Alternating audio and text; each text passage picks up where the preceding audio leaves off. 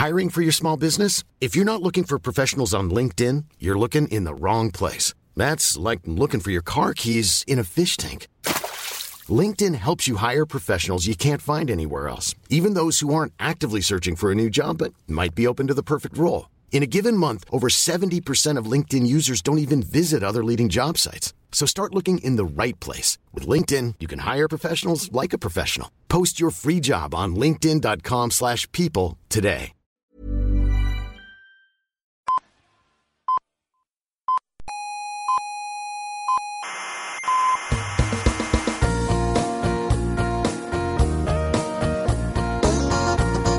Aquí comienza Coffee Break, la tertulia semanal de la actualidad científica y tecnológica.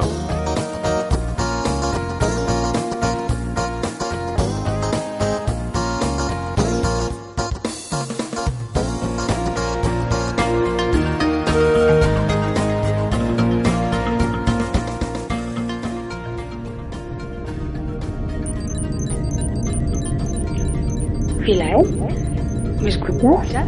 Hola, hola. Hola. ¿Nada? Vaya, bueno, seguiremos intentando. Pero para todos aquellos que sí me estáis escuchando, buenas tardes y bienvenidos a Señal y Ruido. Esperamos que paséis un buen rato charlando relajadamente de ciencia y sobre todo de la actualidad científica.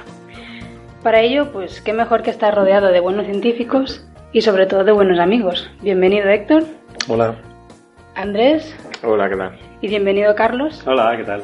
Que vuelve del verano austral con las pilas bien cargadas de lúcuma y de Inca Cola. Muy bien, muy bien, así. Productos exóticos. Eh, bueno, ya sabéis que nos podéis seguir en iVoox e iTunes y que en la página señalirruido.com está toda la información para suscribirse y para encontrarnos en las redes sociales y formar parte de nuestra pequeña comunidad. Eh, para el programa de hoy hay básicamente dos noticias de, de gran interés que vamos a comentar en bastante detalle. Una de ellas trata sobre la ya famosa estrella Kik 8462852, una estrella observada por Kepler, de la que ya comentamos eh, los, los tránsitos estos extraños que tenía en capítulos anteriores. Y la otra noticia, la otra noticia trata sobre la posible existencia de un objeto transneptuniano que podría pues, ser un candidato a un noveno planeta del sistema solar. Bueno, si os parece, ya había pensado eh, empezar con la estrella y, bueno, luego ya seguir con lo del planeta y otras noticias relacionadas con el sistema solar. Pero antes, si me lo permitís, voy a hacer algo de lo que llevo tiempo ya con ganas de hacer desde que se lo vi hacer a Héctor por primera vez, y es darle un pequeño palito a la prensa científica. Nos comenta uno de nuestros oyentes que ha visto un titular que, bueno, cuanto menos es sorprendente, ¿no? Eh, cuando me he puesto a intentar buscar este titular para ver de qué trataba, pues me he encontrado que básicamente muchas de las fuentes lo habían rectificado, ¿no? Lo cual, bueno, pues está bien. Pero bueno, todo se queda en internet y, hemos encontrado a páginas donde aparecía el titular tal cual. Eh, la noticia la hace saltar Europa Press, tal que hayan partículas de energía en la pirámide de Keops. Obviamente, encontrar partículas de polvo pues no tiene la misma relevancia, ¿no? Pero, ¿alguien le puede explicar esto, oyente, So- de qué sobre todo trata? encontrar polvo en el desierto. En el ¿no? desierto, ¿no? Efectivamente. Partículas de energía. sí. ¿Alguien le puede No. explicar a ver de qué trata realmente la noticia esta? Una, una matización. Esta, yo creo que esta no fue enviada por oyentes, sino que la encontramos nosotros en nuestras fuentes habituales, porque, hombre, Europa Press, pues es una de esas fuentes que uno suele consultar, Sí, que yo en general lo tengo por una fuente más o menos seria, ¿no? De hecho, a veces nos llaman a nosotros para comentar cosas de las que hacemos. O sea que, Eh. pero claro, es una organización de noticias muy grande, me imagino que ya habrá de todo, ¿no? Desde gente, gente más preparada, gente menos preparada, gente con, con estándares éticos más estrictos, otros a lo mejor un poco más laxos. Supongo que habrá de todo. Pero bueno, el titular, la verdad que deja mucho que desear, sí. Y, y tienes razón que ya lo han corregido. Bueno, rectificar Sí, es de en un montón de sitios, sí. Mm. En Twitter sigue estando, o sea, puedes encontrar rápidamente el tweet. De hecho, de hecho, la dirección de la URL, la dirección web, pone eso, partículas de energía. En- Sí, sí, sí, claro, claro. Es decir, que todo lo han dejado, han dejado el link para rastro que queda, ¿no? no pierdan Pero- la- el número de visitas, lo cual es un poco...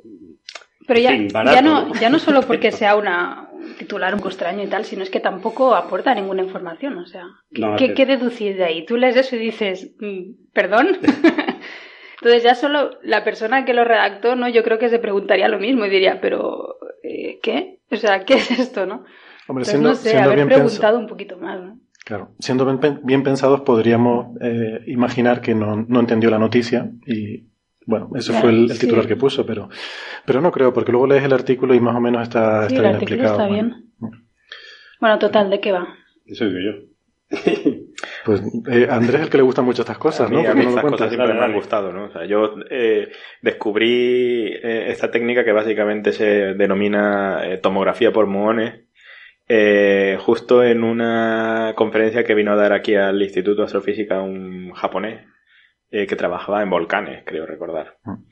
Eh, y me sorprendió, ¿no? O sea, básicamente usan, los muones son un tipo de partícula eh, que están, forman parte de los rayos cósmicos y son partículas cargadas eh, y, bueno, penetran en la atmósfera de, de la Tierra y tienen, bueno, la habilidad de no interactuar muy, muy bien con, con nada, ¿no? Son poco sociables. son poco sociables, ¿no? Entonces eh, suelen atravesar eh, bastante bien casi todo, ¿no? Eh, salvo cuando se encuentran con cosas realmente eh, masivas, por ejemplo, yo que sé, el plomo, el uranio y cosas de ese estilo, ¿no? Entonces en ese caso, pues tienen, eh, las trayectorias dejan de ser rectas y entonces tienen, se desvían, ¿no? Entonces, en los años 50 se les ocurrió eh, usar este tipo de, de técnica, o sea, básicamente hacer imágenes de estos muones que pasan a través de la estructura que uno quiera ver, básicamente como cuando uno va al hospital a mirarse por dentro, ¿no? Con un escáner.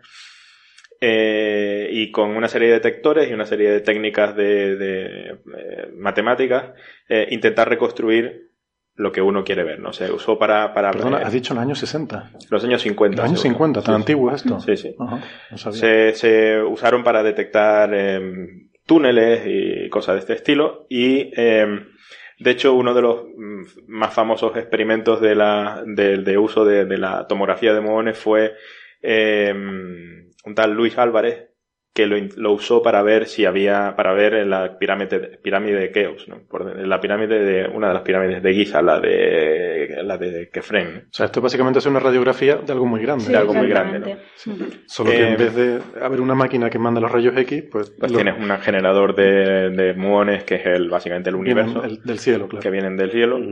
Eh, y bueno, fue exitoso, ¿no? Y después los japoneses han- se han convertido en expertos en usar esto para hacer, eh, digamos, tomografía de volcanes, o sea, para ver dónde están los, la- lo- el magma en los volcanes y, e intentar predecir, pues, mm, erupciones y cosas de este estilo, ¿no? Y este tipo de técnicas también se están usando en, en otras islas volcánicas como las Canarias. Y Para bu- centrales nucleares también. Sí, también se, está, se, usó, se usó, por ejemplo, en Fukushima, ¿no? Para ver eh, cuál era un poco el estado de Claro, la, no, de no la podemos estación. entrar pues para ver lo Exacto. que hay. Pues se usaron para ver, eh, exacto, porque, bueno, en. Fukushima pues había uranio, ¿no? Y, y entonces se usa para, para intentar ver dónde está el material radiactivo, ¿no? Que es altamente denso. Y, y ver si, si- dónde estaba exactamente, ¿no? Y después se usa, bueno, pues para, de- mm, por ejemplo, para hacer también tomografía, pues en, eh, camiones de transporte de material eh, radiactivo y cosas de este estilo. Eh, o sea que es una cosa bastante bien conocida, ¿no? Me sorprende que ahora en el año 2016 eh, salga una noticia sorprendiéndose de una técnica que se usa desde hace 70 años, ¿no? Sí, pero la- sí, cuando hablas de pirámides siempre es, eh, es Sí, noticia, ¿no? todo Se sabe por qué. sí. Aplicado a una, a una pirámide, todo el- es como un remanente de. Los egipcios tienen esa historia, ¿no? De que es un pueblo relativamente... o sea, supongo, que, supongo que sí, supongo que es conocido desde el punto de vista histórico por los historiadores, ¿no? Pero para el público general es muy exótico, ¿no? Es Ujú. una cosa... Siempre, exótico. siempre se relaciona con los extraterrestres de alguna ¿no? forma, ¿no? O sea, que es un poco como todos los pueblos precolombinos en, en América, ¿no? Que siempre tienen su relación con los extraterrestres. Siempre, siempre. siempre hay- Porque, porque básicamente no teníamos ni idea de lo que pasaba allí, ¿no? Entonces, cuando no tienes ni idea, claramente hay influencia extraterrestre, ¿no? Es lo más divertido, desde luego. También es incorrecto, pero da igual. Sí, pero bueno, es eso, divertido. ¿no? Y bueno, pues eso, no, o sea, no, no, no le encuentro tampoco mucho Sí, o sea, ¿Cuál ¿por es la sal- excitación? por qué salta la noticia? porque ha saltado la noticia ahora. Des- no han descubierto nada. No han encontrado ninguna cámara nueva como en el Valle de los Reyes, ¿no? Que al lado de la de sé. Tutankamón había presumiblemente otra tumba, ¿no? Yo creo que la noticia en realidad es, es que es, es un proyecto que hay que se llama Scan Pyramid, Mm. que están empezando ahora, que consiste en hacer un estudio sistemático usando esta técnica. Van a intentar hacer un estudio sistemático de todas estas pirámides y, bueno, a ver qué encuentran ahí. Pero vamos, la noticia sería esa. Se empieza a usar una técnica, eh, un proyecto se llama Scan Pyramid y se empieza a usar una técnica para hacer un estudio. Yo me acuerdo que hay muchos conductos de, ventilación que se han construido en las pirámides que están sin explorar, que se habían usado robots que se habían quedado parados es decir, que hay muchas cosas por conocer dentro de la, estructura de las pirámides. Sí, hay muchas cosas en explorar. De hecho, aquí estuvimos hablando hace poco de un, bueno, un predescubrimiento, porque todavía no está confirmado, de una posible cámara secreta junto a la tumba de, de Tutankamón. Lo que he dicho hace. Y, eh, vale. yo, estaba, la, gente no lo sabe, pero yo estaba enredado intentando resolver un pequeño problema técnico que creo que ya está resuelto. Bueno, un apunte. Cuando antes dije un tal Luis Álvarez, este tal Luis Álvarez es premio Nobel. Haces bien en puntualizar. Una puntualización importante. Estamos a todo el mundo igual. Eh, estamos todos, muy democráticos. Todos al mismo nivel, ¿no? O sea, yo... Tenemos el mismo nivel todos. Sí. Becarios, personal fijo, Ramón y Cajales. Bueno, pues nada, ya que ha salido el tema de los extraterrestres, pues igual podemos pasar a, hablar de la estrella esta famosa. La estrella es curioso, Sí, es curioso porque estuve intentando refrescar un poco la noticia, ¿no? Y, entras en, las en las notas de prensa sobre esta estrella eh, y lo primero que te encuentras arriba es un banner con la foto de Mulder y Scully, de Expedientes X. Y jodín. Bueno, vale, ya. Es normal porque ahora tienen la nueva serie, ¿no? O sea que todo está bien hilado, ¿no? Lo que me sorprende es que esta estrella, con este nombre tan complicado, que es básicamente un nombre de catálogo de Kepler, nadie le haya puesto un nombre. Sí, no, hombre, ya que es especial. la estrella de Tabi. ¿Estrella? ¿Estrella? Tabi. Tabi. Sí, por eh, la primera autora del paper ah. este donde sacan la curva de luz y tal, se llama Tabeta Boyayan o algo así. Entiendo que es un nombre indio quizás. Y se ve que Tabi debe ser el diminutivo. no, es por desprestigiar esto, pero claro, o sea, entre, yo que sé, Sirio o, o cosas de este estilo y Tabi Hombre, está bien, es gracioso. Está bien. Es Hombre, exactamente. Antes, se llamaba WTF. Entonces... gracioso. Ya, bueno, yo haría... Ah, le llamaban sí, Bueno, no oficialmente, pero de ah, hecho en el paper hablaban de WTF de... Eh, por Where's the Flux. Ah, Where's the Flux. ¿Dónde está el flujo? yo creo que era, tenía doble sentido sí, El significado estándar en internet de WTF es ese, Where's the Flux. Sí, yo creo que es el que le daban. Yo creo que le querían dar el otro. Sí. Hombre, el, nombre oficial es, lo tengo aquí, KIC 84 62 85. Sí, pero es como un número de serie de las películas distópicas del futuro. ¿no? Ah. Eso es lo único que no me gusta de las películas distópicas del futuro. la gente no tiene nombres, sino números de serie. bueno, retomemos el camino. Para hablar un poco de las novedades sobre esta estrella. Bueno, recuerdo un poco que en septiembre del año pasado se publicó que la curva de luz de esta estrella mostraba unos patrones de, de ocultamiento, bueno, de, ¿cómo se dice esto? De... Tránsitos. Sí, bueno, no tránsitos. Oscurecimientos. Oscurecimientos, gracias, Carlos. De oscurecimientos eh, que eran un poco extraños, ¿no? Eh, bueno, de ahí surgió lo de las civilizaciones extraterrestres y toda la historia. Pero los científicos, pues lo que sostenían era que todos estos eh, oscurecimientos extraños eh, eran debidos a un enjambre, un enjambre de cometas que habrían en el sistema, en el sistema de esta estrella. Y ahora parece pues que la hipótesis de los cometas está otra vez descartada, con lo cual estamos otra vez en que, qué podemos eh, sacar para explicar los tránsitos o los oscurecimientos em, tan raros de esta estrella, ¿no? Bueno, yo, quiero puntualizar una cosa. No es que los científicos sostuvieran que era un tránsito de cometas, sino que realmente esto es muy peculiar la curva de luz de esta estrella. Sí, bueno, sostenían no, era la explicación más plausible. De las que habían considerado. De las que habían considerado. Claro, cuando publicaron el artículo, eh, el artículo científico en el que se publica esta curva de luz tan extraña, decían que esto era muy peculiar, eh, mm. ¿verdad? No se había observado antes una estrella con estas características. Y entonces exploraban diferentes escenarios. puede ser polvo, puede ser un disco protoplanetario, puede ser. Y de las opciones que consideraban, la única que no podían descartar era la de los cometas. Entonces, bueno, concluían que, pues que podría ser eso, ¿no? Sí. Eh, entonces, pero bueno, esta estrella yo creo que ha seguido estando en el foco porque, mm, hombre, mm, es muy peculiar. O sea, realmente eh, yo creo que la explicación de los cometas tampoco es que sea totalmente convincente porque, bueno, habría que confirmarla, pero tampoco es obvio cómo puedes confirmar esto, ¿no? La razón por la que es tan peculiar es porque, primero, Los tránsitos, bueno, por explicar un poco, eh, la curva de luz, por resumir, ¿no? como tú dices, Marian, lo que sabemos y lo que ya hemos discutido en otros episodios. Cuando tú observas esta estrella, em, ves que su intensidad mm, de vez en cuando baja, baja un 20%, lo cual es muchísimo para una estrella. Y esta es una estrella bastante normal, es una estrella parecida al Sol, un poquito más grande, un poquito más caliente, tipo F. Eh, no hay ningún fenómeno intrínsecamente de estructura estelar que conozcamos que haga que durante un día que es más o menos lo que duran estos oscurecimientos, la estrella se oscurezca un 20%. Eh, bueno, este tipo de oscurecimientos se ven a menudo cuando un planeta pasa por delante de la estrella y nos tapa parte de su luz. De hecho, es una técnica estándar que se conoce como tránsito para detectar planetas en otras estrellas. Es mirar con mucha atención eh, muchas estrellas y ver cuándo, por casualidad, pasa un planeta por delante y entonces se tapa un poquito la luz y se oscurece. Bueno, hasta aquí todo normal. La cuestión es que los supuestos tránsitos de esta estrella, primero, son asimétricos. Quiere decir que la forma en la que se oscurece es diferente a la forma en la que luego vuelve otra vez a eh, aparecer la luz que, se ha tapado, ¿no? Con lo cual ya te da a entender que no es algo redondo que está pasando por delante, sino que hay, por lo menos hay una cierta asimetría. Y luego, la otra cosa curiosa es que eh, el satélite Kepler, que es quien ha observado esta curva de luz, tiene 1500 días de observaciones, durante esos 1500 días aparecen dos de estos tránsitos muy pronunciados, separados por 700 y pico días, y son, son, muy diferentes y de hecho eh, uno de ellos además presenta muchos, eh, muchos oscurecimientos, ¿no? Un patrón de que... menos profundo, sí. Menos profundo, se oscurece, se vuelve a subir la luz, pero no llega al todo arriba, vuelve a oscurecerse, así, ¿no?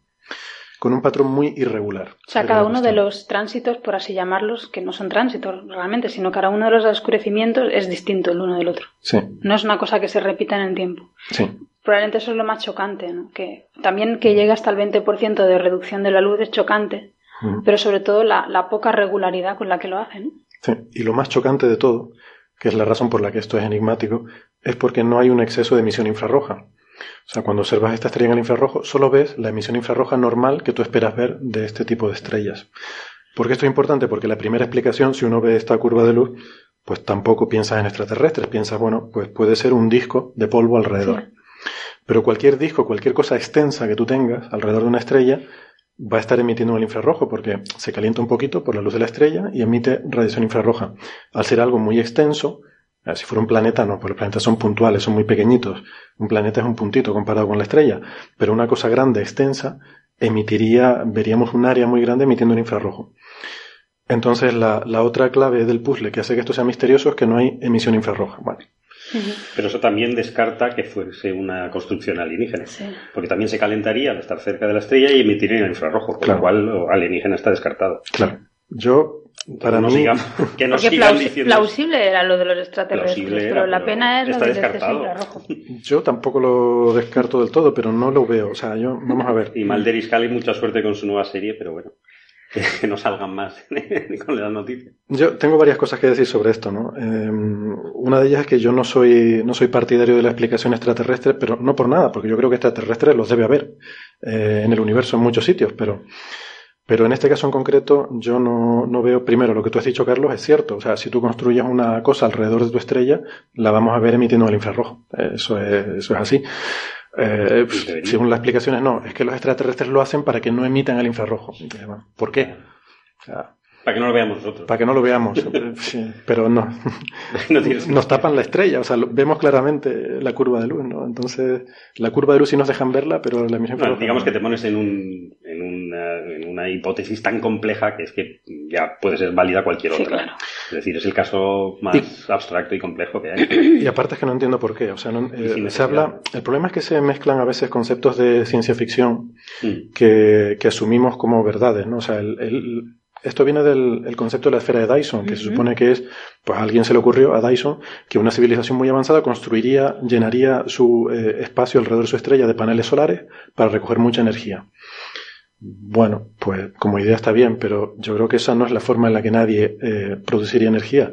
Si tú eres una civilización extraterrestre muy avanzada, suficientemente avanzada como para hacer una esfera de Dyson, probablemente primero has llegado a hacer fusión nuclear Claro. Entonces yo... No te hace falta hacer una esfera de Dyson. Una civilización avanzada funcionaría con fusión nuclear, no con una esfera de Dyson, entiendo yo. A mí esto de todas formas siempre me, me, parece que es un poco... Eh, a veces es un poco perjudicial, ¿no? Que la, la prensa, con su, sobre todo el ansia que hay actualmente, ¿no? De, de que las cosas tienen que ser ya, ya, ya, eh, se ponga a describir cómo funciona el método científico, ¿no? O sea, esto es natural en, en ciencia, ¿no? O sea, uno ve una cosa que es rara y empieza a proponer eh, miles de opciones, ¿no?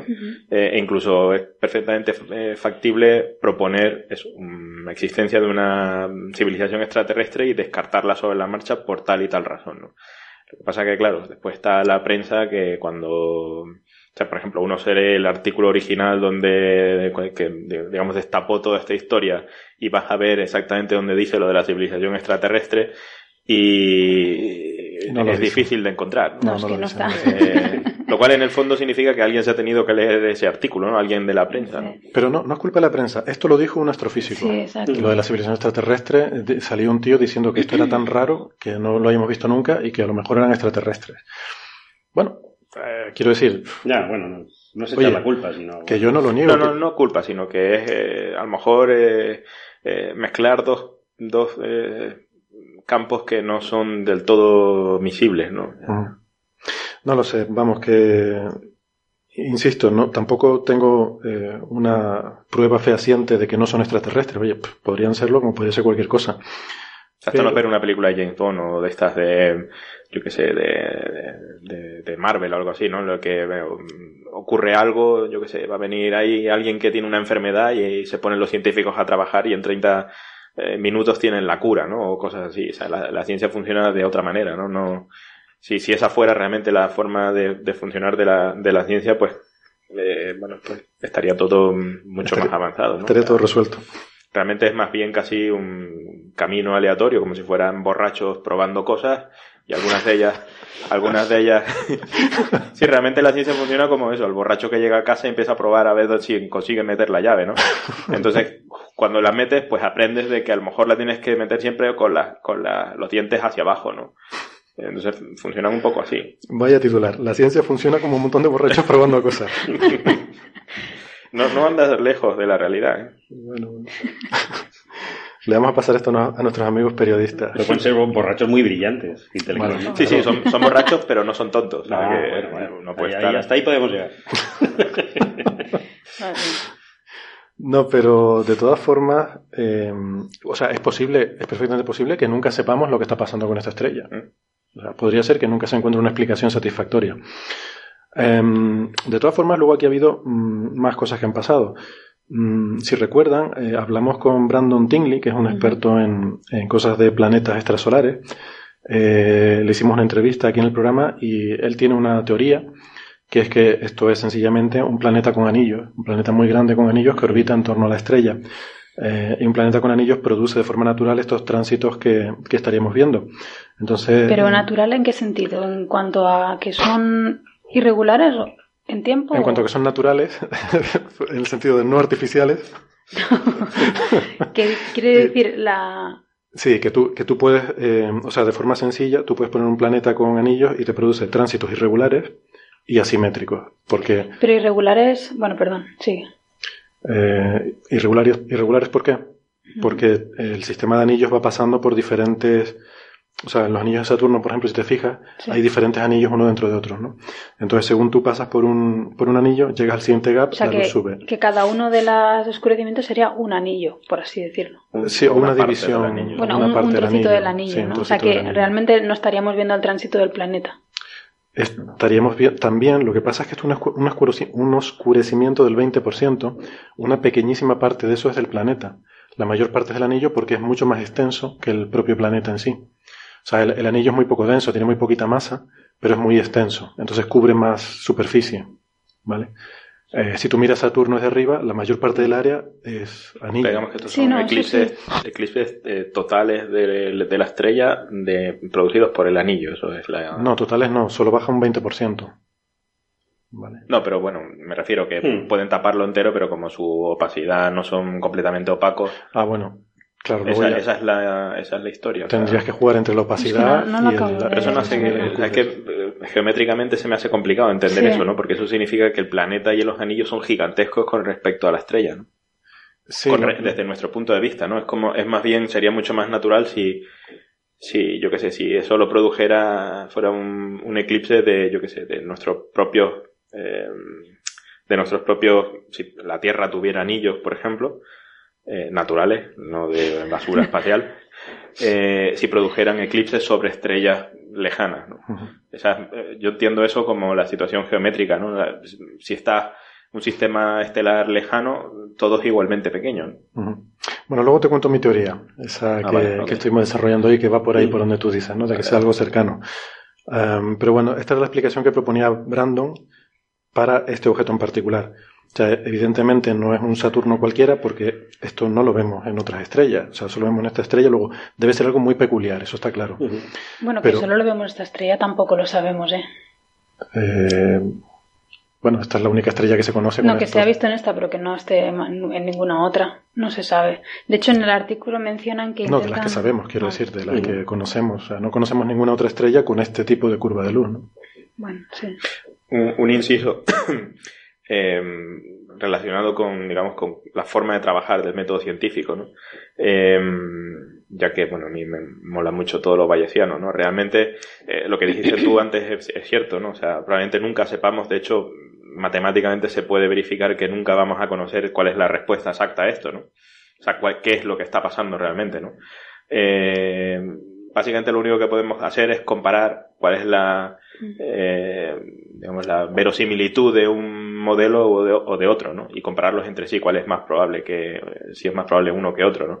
Pero para comprobar cuál es la respuesta exacta, realmente lo que tendríamos que tener es todos los posibles modelos, que son en, principio infinitos, ¿no? Potencialmente infinitos, y compararlos todos entre sí, ¿no? O sea, es un problema, la, la ciencia realmente no, no Pero da- según eso no podemos saber nunca nada sobre nada. Efectivamente, la- no. no podemos dar verdades rotundas nunca. Lo único que podemos hacer es si una cosa es más verdad que otra, ¿no? Pero tú lo que estás diciendo es que nadie eh, de ninguna manera puede dar verdades rotundas sobre nada. Sobre nada. Exactamente. Claro. Eso, eso ya casi más filosofía que Sí, que total. ciencia. Sí, eso es parte de la filosofía, sí. El, sí, el decir Salvo que, yo, claro. que nunca, que nunca podemos estar, bueno, es verdad, y de hecho por eso se, bueno, se- la, la ciencia se corrige, ¿no? Porque no siempre, hoy dices una cosa que parece obvia, pero mañana puede ser que eso no sea cierto, ¿no?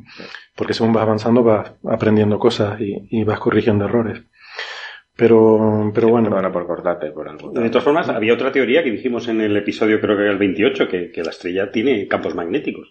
sí, Es una cosa que se ha descartado rapidísimamente No, yo, yo diría que ni se ha descartado, sino que no se ha considerado. y que no se, no se puede. Porque de hecho, todavía, fíjate, ¿no? eh, iba a comentar que, que en el artículo lo que sí mencionan es que eh, buscan en la población de estrellas observadas con, con Kepler, buscan eh, tránsitos que sean mayores del 10%, para ver si encuentran algo parecido a esta estrella, ¿no? Entonces encuentran más de mil casos de estrellas que tienen tránsitos así bastante profundos. Pero no son. Dicen, pero ese tipo de tránsitos los, los asociamos a que la estrella tiene manchas debidas a campo Pues magnético, entonces, que 10 al oscurecen. 20 hay muy poquito. Sí, lo que pasa es que yo entiendo, salvo, estoy especulando porque claro, no he visto nada de los datos, pero entiendo que en ese tipo de estrellas lo que ven es que llega al 10% o más, pero lo ven eh, correlacionado con la rotación de la estrella, ¿no? O sea, una cosa periódica. La cosa de aquí es que esto no es periódico. Y eso es lo que choca, ¿no? Pero, pero a ver, o sea, en el, en el Sol hay un ciclo solar, de un, un ciclo de actividad magnética que es regular, pero creo que no está prohibido que el ciclo sea, por ejemplo, totalmente irregular. De hecho, es Sí, cuasi irregular, ¿no? O sea, tampoco es. Es cuasi irregular, sí, pero es bastante. Tiene un periodo más o menos definido, ¿no? Mm. Bueno, varios periodos definidos. El tema de la actividad magnética efectivamente es uno de los posibles escenarios que no se han explorado en No se han suficiente explorado profundidad, nada. creo yo. En hay el artículo, que cubren gran parte de, Claro. de otras De hecho, en el, Sol no pasa, en el Sol, bueno, en el Sol hubo un periodo que le llaman mínimo de Maunder, donde no apareció ni una mancha en la superficie solar. Yo creo Durante que 60 no. años. Sí, durante es un montón irregular, de claro, tiempo, no es totalmente irregular. Entonces, igual te puede pasar que. Al revés. Al revés, que en vez de, de no salirte ni una mancha en 60 años, pues de repente en, yo qué sé, ahí creo que los tránsitos son de unas pocas rotaciones, ¿no? Te aparezcan un montón de manchas o una mancha muy grande, ¿no? No creo que podamos distinguir una cosa de la otra. ¿no? Sí, estos comportamientos además son típicos, ¿no? De mecanismos no lineales e inestables, ¿no? De que Sí. Las cosas aparentemente son cuasi periódicas, ¿no? Y de repente te sorprenden y... Yo no creo ahí. que, que nuestro conocimiento del magnetismo estela- estelar sea tal como para descartar una cosa de este estilo, vaya, no sé. No, pero ni siquiera el solar. Ni siquiera el solar. De hecho, porque se ve que cerca de los tránsitos eh, hay unos tránsitos de más, de más pequeña amplitud que sí que creo que están correlacionados con la rotación de la estrella, que podrían ser debido a actividad magnética, y que cuando se acercan estos tránsitos grandes empiezan a aumentar de amplitud, ¿no? Igual tiene sentido que esté relacionado. o sea que, no sé. Sí, puede ser. En el artículo original, eh, donde se, se, publica por primera vez esta curva de luz tan peculiar, hay un, un parrafito, pero más en un, en un párrafo se lo despachan Dice, no, podría ser actividad magnética, pero este tipo de estrellas, uy, perdón, le acabo de dar el micrófono, pero este tipo de estrellas no suelen eh, mostrar eh, una actividad magnética muy importante, con lo cual nos olvidamos de esto. Hombre, esta estrella no es normal. No es normal, rota en un día, o sea, tiene una rotación muy rápida, y una rotación tan rápida. Claro, eh, normalmente está asociada a un campo magnético intenso. Exactamente. Y, y desde luego o sea, enroscado, o sea... Sí, porque no solo mancha, o sea, también puede haber otros fenómenos, filamentos, eh, que, también pueden alterar el brillo de una estrella, ¿no? Y, y, ya, sí, evidentemente las estrellas eh, de este tipo no suelen presentar un magnetismo muy potente, pero es posible que está así, que sea peculiar en ese sentido, y, y por eso hemos estado Insisto, esta estrella no es normal. Y de todas formas, decir que no suelen hacer eso, yo creo que también es arriesgado porque el conocimiento de, ya te digo, o sea, no se han medido tantos mm. campos magnéticos en estrellas como para tener una, idea tan clara, una idea tan clara. Sí, además de que suelen ser eh, todas estas series cuasi periódicas y tal, además suelen ser caóticas, ¿no? Con lo cual mm. te pueden sorprender de repente este tipo de, aparentes tránsitos eh, que aparecen cada no sé cuántos años o algo así, que la estrella se vuelve mm. Activa durante un cierto tiempo y después se vuelve a desactivar, eh, pueden ser perfectamente normales, ¿no? en, serie, ¿sabes? Un poco volver a... Y entonces, eh, esto, hasta aquí, yo creo, hasta donde hemos discutido hasta ahora, es relativamente mm, más o menos explicable. Quiero decir, hay cosas como eh, gran planeta con anillos, campos magnéticos, que bueno, más o menos podríamos cuadrar las cosas. La razón por la que esto es noticia es porque ahora hay un trabajo nuevo que em, es un trabajo de, un investigador que se llama Schaeffer, eh, de, de Louisiana State University, y, lo que se ha hecho es que se ha ido a, eh, se ha cogido un, atlas fotográfico que hay, que se ha hecho en Harvard, que contiene observaciones pues de principios del siglo XX, eh, haciendo un, survey, ¿no? Un atlas de todo el cielo en placas fotográficas. Y entonces pues se ha cogido aquí y ha dicho, bueno, vamos a ver en estas placas fotográficas qué apariencia tiene esta estrella. Em, y entonces él eh, puso un artículo hace poco en el servidor este de preprints, el, el Archive, puso un artículo en el que dice que desde 1890 hasta 1989 esta estrella ha estado eh, gradualmente, lentamente oscureciéndose de forma, eh, de forma gradual, pero continua, de manera que ha perdido un 20% de, de su luz. ¿Por qué este siempre es un 20%? ¿Por qué es un 20%? Qué casualidad. Qué casualidad. Entonces, ya esto es lo que no nos encaja con casi nada. Entonces, esto, esto es, es difícil de explicar. O sea, aquí ahora Mm, tenemos un escenario, si esto es así, si nos creemos esto, que yo creo que ahora podemos entrar a discutir eso, si nos creemos este resultado, mm, resultaría que esta estrella a lo largo de un siglo ha ido disminuyendo su intensidad. Esto es algo que tampoco eh, encaja en ningún modelo de estructura y evolución estelar. Y, esto habría que hilarlo además con un mecanismo que, bueno, supuestamente sería el mismo mecanismo físico que provoca esto, esta apariencia de tránsito, estas disminuciones entonces tenemos que, por una parte, eh, a lo largo de un día la, la, estrella se oscurece. Y por otra parte, a lo largo de 100 años también se va oscureciendo. Mm, no lo sé, esto es un poco extraño. Bueno, yo me he leído el artículo de este señor y es bastante curioso, es bastante curioso. De hecho, la verdad que me lo he pasado muy bien leyéndolo, es muy divertido. de hecho, es un señor porque, claro, para que alguien sepa eh, que es una placa fotográfica y sea capaz de analizar una placa mm. fotográfica, hay que ser un señor de una cierta edad, ¿no? De una cierta edad. Sí, antes se usaban, pero... Sí, sí, estamos, nosotros estamos acostumbrados a las cámaras, yo de hecho desde... Se han jubilado la gente que yo conocía que trabajaba con placas, por lo menos en física solar. Sí, sí. Yo eh, el otro día llamé a Manolo Vázquez, uno de nuestros contertulios habituales, porque él, bueno, eh, seguramente lo conocerá muchos de nuestros oyentes, pero para los que no, pues es un investigador de aquí del instituto que, bueno, justo se acaba de jubilar ahora hace, hace unos días, ¿no? Y para preguntarle por esto de las placas fotográficas, ¿no? Que cómo veía él este asunto. Y claro, pues me decía pues lo que ya sabemos, que las placas fotográficas, pues hombre, era lo que había, pero que en cuanto llegaron las cámaras eh, electrónicas a la astrofísica, pues se tiraron a por ellas. Mm. Eh, las cámaras SD, o sea, los detectores ya de tecnología electrónica más avanzada, porque las placas fotográficas son un problema. Tenían sus problemas. sí. Eh, tienen problemas serios para, para sacar números, básicamente. Y la ciencia necesita números, eh, para bien o para mal.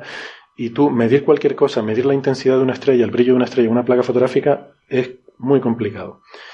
Entonces, él eh, lo hace aquí, lo explica en este artículo. Digo que es divertido porque está escrito con un tono muy informal, eh, como se solían escribir antes los artículos, ¿no? En, a principios del siglo XX, ¿no? Sí, es muy es divertido. un tono que a veces se echa de menos, ¿no? De Mm, poder... sí. eh, Yo lo echo de menos, sí, porque los artículos hoy en día son, eh, Son telegráficos, ¿no? Muchas veces. No, no, no solo telegráficos, tal. sino son todo mm, frases hechas una detrás Sí, de otra. sí. copiadas, frases copiadas de otros artículos Sí. que ya es parte de nuestro lenguaje. Sí. O sea, es cuando lees un lenguaje. artículo, Es eh, normalmente son eh, angloparlantes, ¿no? Porque Mm. suelen tener esa facilidad de palabra, ¿no? Y lees un artículo de alguien escrito en un tono diferente, eh, enseguida te llama la atención y la verdad es que son agradables de leer, ¿no? Los artículos científicos están escritos en un tono demasiado formal, Sí. ¿no? demasiado hiper riguroso Sí. y, y como muy formal. Entonces esto, esto está escrito muy informalmente, yo diría que demasiado informalmente. No sé en qué, dónde piensa publicar esto, pero me imagino que tendrá que reescribirlo bastante para que te lo acepten en, en un Astrophysical Journal o una revista de estas. Porque, hombre, eh, eh, tengo aquí algunas frases seleccionadas, por ejemplo, que me llamaron la atención, ¿no? Entonces, lo que dice es que hay, eh, existen estas placas fotográficas y, de hecho, hay un proyecto para digitalizarlas, eh, lo cual está muy bien. Dice que esto es un tesoro, eh, puede, puede que tenga razón, ¿no? es un tesoro de valor histórico y científico, por cosas como esta, que nos da un registro de 100 años de, de observaciones sistemáticas. Y entonces, eh, pues esto se está digitalizando, lo que se llama el DASH, que es un, un archivo digital donde se están incorporando estas placas. Y hay un procedimiento automático para, eh, para medir el brillo de las estrellas, por ejemplo, ¿no? Eh, esta medida se basa, eh, es tan, es tan simplón como esto, se, se basa en coger las placas fotográficas y ver cuánto de grande es el circulito que es una estrella. O sea, básicamente si una estrella es muy brillante, pues va a formar un círculo más grande, eh, va a saturar más Ujú. cantidad de la película. La misma exposición, claro. Claro, la misma exposición. A ver cómo se han tomado, pero Claro, no, sin yo- dudar de, de Yo pensaba que usarían microdensitometría o cosas así Algo que se hacía ¿no? antes, ¿no? Pero Se hacía antes, sí. eh, claro, eso cuenta los puntitos, pero parece ser que esta- este tipo de emulsión no produce esos puntitos, ¿no? Son, son unas placas de cristal que usan. Yo la verdad es que no estoy familiarizado para nada con esta técnica. Entonces lo que te queda es eso, medir el tamaño del circulito. Y, y hay mucho de ojímetro aquí en esto, porque, bueno, por una parte está este procedimiento automático, y luego, por otra parte, él, eh, Schaffer lo compara con eh, ojímetro directamente. O sea, hay una medida que es tú ir comparando a ojo el circulito de una estrella con otra. Lo curioso es que él afirma que el de ojímetro es mejor. Bueno, así Que como se definieron las magnitudes de las Sí, estrellas. ¿no? exactamente, sí. Bueno, inicialmente, ahora es una medida Bueno. Sí, sí, una- ahora ya bueno. sí, es formalizar lo que se hace a ojo, ¿no? Bueno, a mí me llama la atención, por ejemplo, él empieza el artículo dándole una cachetada a Tavi, a Tavi y colaboradores, ¿no? Porque dice que, dice, ellos discutieron esta curva de luz en cuatro frases, concluyendo que, hablando del archivo digital este, ¿no? Para ver si había presentado variaciones seculares. Dice, ellos discutieron esta curva de luz en cuatro frases, concluyendo que, entre comillas, la estrella no hizo nada espectacular durante los últimos 100 años. Eh, y él está diciendo que sí, que, Que sí sí que lo hizo. hizo, que la estrella presentó una emisión de brillo. Se está diciendo prácticamente que Tavi y colaboradores eh, miraron esto e ignoraron completamente el, el resultado. Que claro, viendo lo que ha tenido que hacer él para sacarlo, pues tampoco es tan sorprendente, porque esto no es nada, no es nada trivial. Pero bueno, empieza así, ¿no? Con una, con una cachetadita.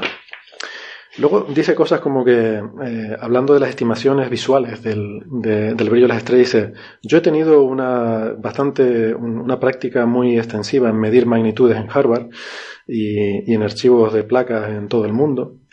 Em, tal, tal, habla de que estuvo usando pues con una lupa y con un microscopio de baja potencia mirando, examinando las placas y tal, dice, y eh, solamente utilicé aquellas placas que yo juzgué que eran capaces de dar una medida mm, fiable y, y precisa, ¿no? O sea, Seleccionando datos. Vale, ya, o sea, ya empezamos. eh, claro, es que esto, hay mucho ojímetro aquí metido, es lo que estoy diciendo, ¿no? Y lo, lo pone así tan tranquilo en el artículo, ¿no? Yo, Sí, lo que pasa que sí Pasa que que, es verdad siempre, que siempre sí, es así, pero nunca se escribe, también eso es verdad. sí que es verdad que él, Sí. una de las cosas que hace una especie de test de consistencia, ¿no? O sea, compara esta estrella con otras estrellas. Eh, y realmente ve que efectivamente esta estrella está haciendo algo que las demás no Además, hacen. De eso hablaremos luego. Yo tengo dudas sobre eso también. Ah, ¿no? vale. Y ahora, eh, vale. Eh, bueno, dice, ah, aquí es donde dice, por ejemplo, también en esta sección, habla de la comparación del método de digitalización y del método visual este que él usa, ¿no? Y dice que un ojo experimentado, como el suyo, eh, tiene una precisión fotométrica que es, el ojo experimentado tiene una precisión fotométrica que es hasta tres veces más que la del de el método de digitalización. Bueno, eh, a mí me da mucha grima si tú me dices que a ojo eres capaz de hacer algo mucho mejor que una máquina, ¿no? Yo, yo te lo aseguro, ¿eh? que muchas veces yo por lo menos he hecho muchísimas cosas a ojo.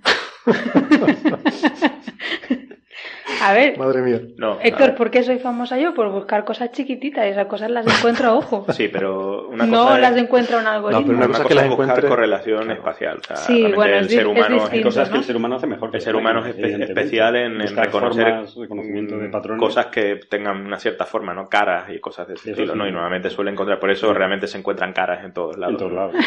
Claro. Eh, Sí, una cosa es buscar pero algo- también es cierto que, que es verdad que típicamente, o sea, no solo el ser humano, sino en general también las máquinas, es, eh, o sea, cualquier aparato de medida es mucho más preciso en medir cantidades relativas, o sea, diferencias Sí. de cosas que cosas absolutas, ¿no? Sí. Eh, en cualquier cosa. De hecho, el ser humano es especi- especial también, por ejemplo, especialmente malo en ordenar cosas, pero es especialmente bueno en saber si una cosa es mejor que otra, ¿no? Eh, pero dar un orden absoluto es mucho más complicado, ¿no? Eh, entonces, Bueno. pues, aquí eh, esto va relacionado con eso, ¿no? O sea, somos buenos comparando, ¿no? O sea, o sea, claramente, o sea, yo creo que si uno lo prueba, seguramente le, te presentan una placa fotográfica y te dicen, esta estrella es más brillante que esta otra, y lo puedes decir con cierta fiabilidad, ¿no? Bueno, probablemente sí, pero insisto, cuando tú estás haciendo un estudio científico se espera una cierta cuantitatividad en las conclusiones. No decir que a mí me pareció que esto era más grande. Como dice aquí, a, a mí me parece que la incertidumbre real en las magnitudes eh, son parecidas, eh, hechas, eh, medidas a ojo y en medidas con el dash. A mí mientras tenga más de dos puntos. sí, es tiene, muy, tiene muy más de dos tener puntos. dos puntos y pasar una línea recta y decir, ya. Tiene más de dos puntos, Si eso tiene sí. más de dos, yo me quedo tranquilo. Luego dice que es muy difícil en las medidas individuales, en las placas individuales, eh, de ver eh, estas variaciones, porque mm, al final el error que tienes es de cerca de 0.13 eh, magnitudes, ¿vale? Y el cambio que encuentra al final es de 0.20 20, magnitud. todo. O sea, el error en las medidas individuales es, es del orden del efecto que está encontrando. Claro, pero lo encuentra en un conjunto de medidas. Lo encuentra en 20 medidas, más o menos. Bueno, está. Entonces eso reduce un Me poco. está Qué gustando bueno. que haya más medidas. reduce un poco el tema. Entonces, al final lo que hace, que es lo que está es agradable, es que coge esta estrella y la compara con otras dos de, de referencia. Y entonces se ve pues que la estrella de referencia A mantiene más o menos un nivel con fluctuaciones. La estrella de referencia B mantiene también su nivel con fluctuaciones, bastante más.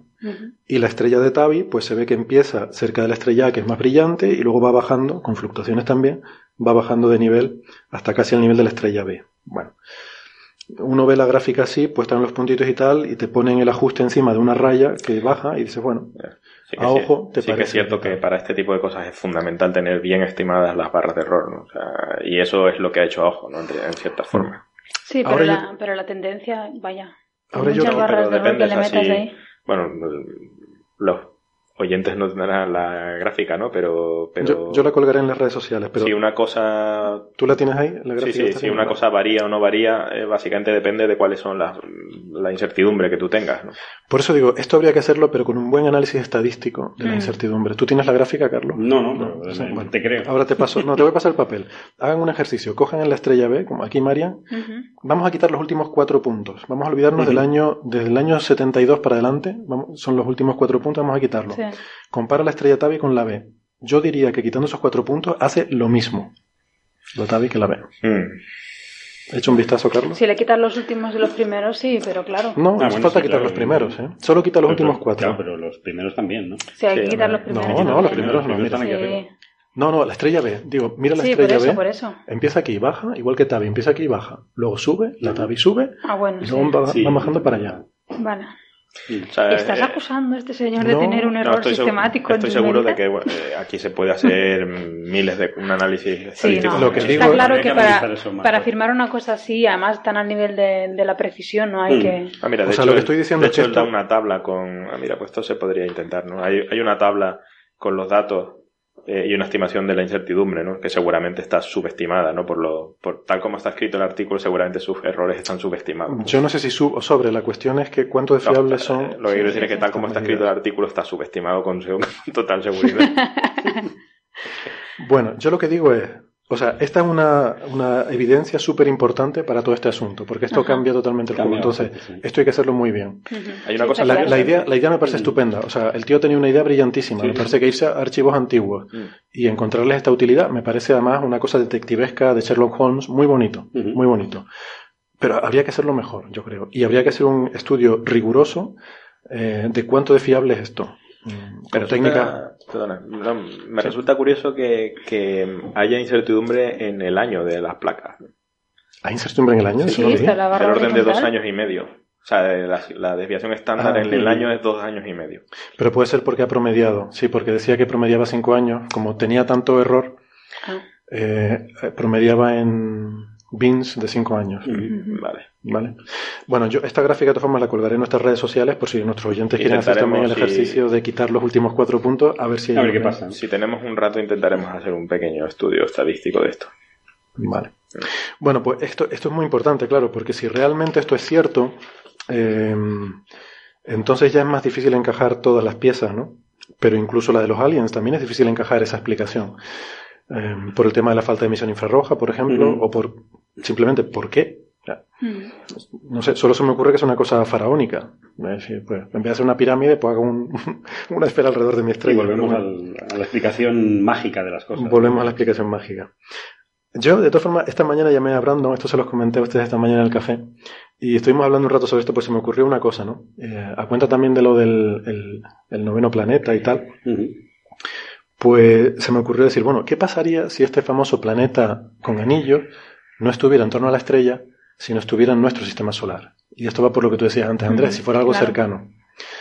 Eh, o sea, tú imagínate que hay un objeto eh, a 500 unidades astronómicas, 1000 unidades astronómicas, lejísimos de aquí, mucho más allá de Plutón, eh, que sea un planeta gigante con anillos que va orbitando muy lentamente y que lleva 100 años sus anillos pasando por delante de esta estrella. Todo esto encajaría perfectamente. Si, si esto encajara con el siguiente tema de que vamos a tratar en el, en el programa de hoy, ah, sería, Sería una maravilloso, conjunción, ¿no? conjunción cósmica. esto. Hombre, para eso haría falta un director realmente bueno. No, no. yo Yo no- estoy esperando, yo estoy esperando el giro de guion. un director realmente bueno sería capaz de encajar esto con el siguiente tema. Pero bueno, Yo voy a proponer otra, otra hipótesis. Vale. Entonces, la, eh, estuve hablando con Brandon, estuvimos haciendo algunos calculitos rápidos de, sobre cómo sería este escenario, ¿no? Y básicamente eh, se puede, de forma relativamente fácil, sin inventarse nada demasiado extraño, puedes encajar todos los elementos eh, del rompecabezas. Emisión infrarroja, o falta de emisión infrarroja, el tránsito de 100 años, los, los dips, estos de, de un día de duración, serían rocas de un kilómetro. Una roca de un kilómetro a 100 años luz, eh, perdona, a 100 unidades astronómicas de distancia, pasando delante de una estrella que está a 1500 años luz, eh, te, te quita un 20% de la luz de la estrella. O sea, Problema de Lo nombran perspectiva, cajita. sí. por perspectiva, claro, Claro. porque está mucho más cerca. ¿Y cerca de dónde, tendría que estar este planeta? Eh, depende de los parámetros del mod, pero estaría muy lejos, como a 1000 unidades astronómicas, Una especie de mucho más lejos de Plutón. Free floating, una especie de planeta que se ha quedado Eh, por ahí no, orbitando, orbitando al Sol. O sea, ahí puede haber planetas. a 2000 Sí. unidades astronómicas. Sí, de Sí, semieje la nube de mayor, está después. muy excéntrico. La nube de Oort empieza ahí, más o menos. Sí, empieza ¿no? ahí, En menos. 2000, 3000, Sí, entre 2000 y hasta 5000. 10.000. Ya. Bueno, algo en nuestro sistema solar muy lejos que esté mm, lentamente tapando el sol y tal. Lo único que no he conseguido encajar todavía, pero bueno, estos son dos horas esta mañana antes del café Pero- que estuvimos. No tiene por qué ser un planeta, lo Un más detalle. normal es que sea un cometa. esa Podría ser un cometa. Pero un un cometa, esto- pero los, los dips estos me encajan bien con rocas del, del sistema de anillos, rocas grandes que que- pasan. a ti lo que te gusta más lo del planeta. A mí me mola lo del planeta. pero detalle, esto debería afectar también a estrellas de alrededor de esta Sí, misma estrella, ¿no? claro. De casi de la misma, de la misma forma. Sí, ¿no? que estén cerca, angularmente. ¿no? cercana, sí. No, porque el planeta es un puntito, está, ahora mismo está pasando delante de esa estrella. O sea, dentro de 200 años, a lo mejor estará pasando delante de otra estrella, pero ahora mismo está pasando delante de esa estrella. Ya es casualidad también, ¿eh? Ya, bueno, Habría no, que calcular Delante alguna tendrá que pasar. Hombre, Quiero hay, decir, mucha- hay el- mucho espacio alguna- vacío, ¿eh? no, el universo está lleno de estrellas. Si tú miras con. En alguna... No, a que- ojo, a No ojo ves sé. muy poquitas, ¿eh? Pero Pero tú que ves Ya, angularmente bueno, un planeta tan Mm. un planeta cercano angularmente debería ocupar bastante más mm, parte del cielo que esa, esta Sí, sí, estrella, ¿no? O sea, estrellas de alrededor a lo mejor deberían de ver también ese planeta, ¿no? Eh, Digo yo, no sé. La verdad que no, he hecho no el número. ¿no? De cuál puede ser el, el radio angular de esa historia. No lo creo, sería muy pequeñito. Mm. Eh, sí lo hice, ahora no me acuerdo cuánto era, pero era muy pequeñito. Hombre, no sé si fuera una estrella muy cercana y tal. Pero bueno, hay una cosa que no me encaja que es la velocidad. Eh, no consigo que se mueva lo suficientemente lento, Lento, Lento claro. para producir ese paso durante 100 años. A no Claro. ser que en ese planeta viva una civilización extraterrestre que ha que lo parado. esté frenando. en ese. Todo siempre se vuelve a lo mismo. Bueno, quiero decir que bueno puede haber explicaciones más o Mm. menos Pero ¿en qué factor? razonables, O sea, no, lo- no se consigue ajustar en... En un factor 100. Eh, poniendo los parámetros de- más extremos que... Mm. Pero bueno, Vale. ¿sabes? Em, Sí, no, si No fuera sé. un factor 2, pues no se lo puede sacar de algún lado, ¿no? Pero... no, si fuera un factor 2 estaría ya publicando el artículo. Pero no, es un factor gordo, por lo menos un factor 100. Depende del modelo que hagas, no de los parámetros libres que A no pongas. ser que. Kepler estuviera equivocado. ¿no? ¿Cómo? A no ser que Kepler estuviera equivocado y la, no, ese planeta no sigue las leyes de Hombre, no he contado efectos relativistas de correcciones en la órbita. factor 100. es- Bueno, en cualquier caso, que estamos otra vez como al principio, ¿no? Mm. Básicamente. Pero ahora que lo dices, Marian, eso del cometa, pues igual no es ninguna tontería. Hombre, y además, si fuera un cometa, en realidad, mires donde mires, debería haber una estrella que le estuviera pasando eso, ¿no? Porque cometas hay un montón en la nube. Mm. Debe haber más de uno, claro. Y debería haber otras estrellas que también les pase lo mismo. ¿Y por qué va a ser, por qué va a ser eh, este ciclo reincidente? O sea, al menos dos ciclos. O sea, si pasa la cola de un planeta por el, por, eh, digamos, eclipsa la estrella. Claro, ya necesitas ¿por qué, dos- dos por qué va a ser otro? Tendría que ser otro segundo cometa. Otro segundo cometa. Estamos Sí. hablando de la explicación de los De, un- de un cometa cometas cercano. o de planetas. Un cometa cercano que Mm. haga ese, ese- Tiene que haber dos. Ya lo Eh, complican más. Sí, cometa, la- lo de los cometas no lo he pensado. Yo estaba pensando en el planeta con anillos. Entonces, necesitas algo con una cierta. los dips cortos serían diferentes pedazos gordos de material del anillo. O sea, lo que sea, una roca de, de unos cuantos kilómetros sería un dip gordo de esto. Eh, Una roca que pasara justamente delante de la estrella, claro. Bueno, vamos a ver qué seguirá. yo propongo otra cosa, por, no he hecho los cálculos, pero yo creo que va a ser un sistema doble. Que son dos estrellas. Son dos. Una que vemos y otra que no. Son dos estrellas, eso ya se sabe, Carlos. Lo Sí, pero, siento haberte pero seguramente tú propones algo, propones algo más exótico. Yo más ¿no? exótico, que la Bueno, segunda hay- estrella sea una estrella de neutrones. Hay una estrella, bueno, eso ya es muy exótico. Hay una Claro. estrella, creo que, no sé si es una enana o algo- la verdad es que ahora no me acuerdo, Entonces creo que era un una enana. Ternario, es un sistema Pero no están seguros si está ligada. No, no está ligada. No está Es que ligada. creo- creo que no era Está doble, cercana, pero no, está, no estaban No, no, seguros no, si es está una que pasa por Pues yo propongo que hay una estrella de neutrones pasando por medio, que muy débil, o sea, muy fría, porque si no emitiría en infrarrojo. ¿Y por qué eclipsa? Y porque, ¿Por qué no? O sea, porque pasa en nuestra línea de visión. Pero tendría que ser grande para tapar un 20%. Bueno, por, por distancia está muy lejos de la otra. está muy cercano a esto. Muy la cercano a estrella, esto. ¿no? Ah, que pasa, que pasa en medio, que no está ahí, sino medio sí. ¿qué pasa por en medio? Claro, dado la casualidad. Sí, yo creo, no, a ver, yo creo que cosas pasando en medio puede haber explicaciones bastante una nube. Pero, tiene, pero tienen que haber varias estrellas de neutrones. Eso solo pasaría una vez, Carlos. Sí, pero la estrella de neutrón va girando muy rápido y Yo es creo muy que tu teoría, tu teoría es una derivación de la que yo hice este mediodía, Vale, que era una nube de, materia, de, Ya, de nos gas molecular viendo. o algo así, que estuviera en medio, de, en el camino entre nosotros y la estrella. ¿no? Pero no, no emitirían el infrarrojo, porque una nube es algo extenso. Sí, Claro, pero es tan extensa que, o sea, tendría una emisión súper extensa, ¿no? Pero eso serían difusas, sí, serían como si le pasan ciertos blobs o bueno, ciertas grumos o algo así. Bueno, especulando, especulando. no es que hay muchas teorías, claro. Hay muchas Hasta que haya más observaciones, hace falta observar otra vez. Creo que Hace falta- Hace falta observar y observar en otros rangos espectrales, porque esto claro. es una cosa muy, muy burda, ¿no? O sea, Ujú. desde Kepler mide todo el rango visible, ¿no? Entonces, para tener pistas realmente hay No, que creo que ir... proxies de actividad es algo urgente ya. Sí, sí, ya, ya, ya están tardando. un proxy de, de actividad magnética. Calcio, ¿no? hay que, Algo ya están tardando en observar líneas de calcio y Sí. cosas de estas, ¿no? Bueno, pues nada. Eh, vamos a pasar a lo del planeta nuevo del sistema solar. Candidato de planeta nuevo. Qué, qué bien hilado. Claro, hablando de planetas nuevos, No, es que nos estamos alargando un montón además. Hablando no- de planetas transneptunianos. Sí. posibles planetas, Pues bueno, supongo que os habréis hecho eco de la noticia, ¿no? Que hay unos investigadores de, de Caltech que han encontrado evidencias de un posible noveno planeta. Eh, este objeto tendría una órbita que sería muy excéntrica. El parámetro de excentricidad es 0,6, para que tengáis una idea, el de Plutón es 0,25. Sería un objeto muy lejano, tiene un semieje mayor de 700 unidades astronómicas y también para que os hagáis una idea, Plutón tiene 30 está a 39 eh, unidades astronómicas y la masa sería, eh, la masa del planeta sería unas 10 veces la de la Tierra. y veces la Tierra. O sea, repite un- eso otra vez. El semieje mayor es 700, 700. unidades astronómicas. O sea, Sí. eso quiere decir que está 20 veces más lejos de Plutón Sí, en su punto de más eh, más lejos de, de la órbita. Pasa que es muy elíptica, ¿no? Lo veis Sí, es está muy más cerca. elíptica. Lo más cerca creo que eran 90 y pico o algo así. si no 20 recuerdo. veces más lejos de Plutón. Sí. es para que nos hagamos Está una idea. muy, muy lejos, sí. Claro, pues la gente a veces nos pregunta, ¿pero cómo es posible que no se haya visto? Pues es que está lejísimo. Está lejísimo. lejísimos. Y luego es un, es un planeta que tiene unas 10 masas terrestres, así que sería un tipo Urano o tipo. tipo Bueno, Neptuno. eso no está restringido, ¿eh? O sea, creo que de ahí para arriba. Eh, Eh, sí, menor o igual. Ma- Ah, perdón, mayor igual. igual o mayor. Sí, igual, mayor igual. Eh, no está restringido, efectivamente, pero debe estar medio restringido porque el, el igual no es un igual, sino es un aproximado. O sea, que entiendo que se aproxima más a 10 que. No, eso creo que eso quiere decir que es como una estimación. Ah, bueno. que, el el límite inferior es del Total. orden de 10, Bueno, de pero hecho, que no están seguros. De hecho, ya si nos ponemos así, no hay nada estimado, porque lo que mencionan los autores en la publicación científica es que, vale, esto, dan estos parámetros que les encajan, ¿no? Pero en realidad los parámetros están degenerados. Tú podrías tener un, un objeto un poco más cercano y a lo mejor menos excéntrico, etcétera. Ahí, claro. eh, posiblemente hay otro. Se sí. puede jugar un poquito con los parámetros, pero bueno. Eso, eso de que es degenerado, simplemente por aclararlo, quiere decir que no hay una única solución, ¿no? Que, que Sí, puede haber varias. muchas soluciones. sí. Porque esto no es una observación, no es que se haya No. observado este planeta, hay que dejarlo claro, ¿eh? Entonces yo, hay un par de cosas que me gustaría comentar y que a partir de ahí ya desarrolláis un poco los comentarios. Eh, lo primero es que la nota de prensa, en todas las que he leído, lo que comentan es que es un candidato a planeta. ¿Por qué razón? Porque, bueno, tiene 10 masas solares y con una masa así, ¿quién les va a decir que no es un planeta?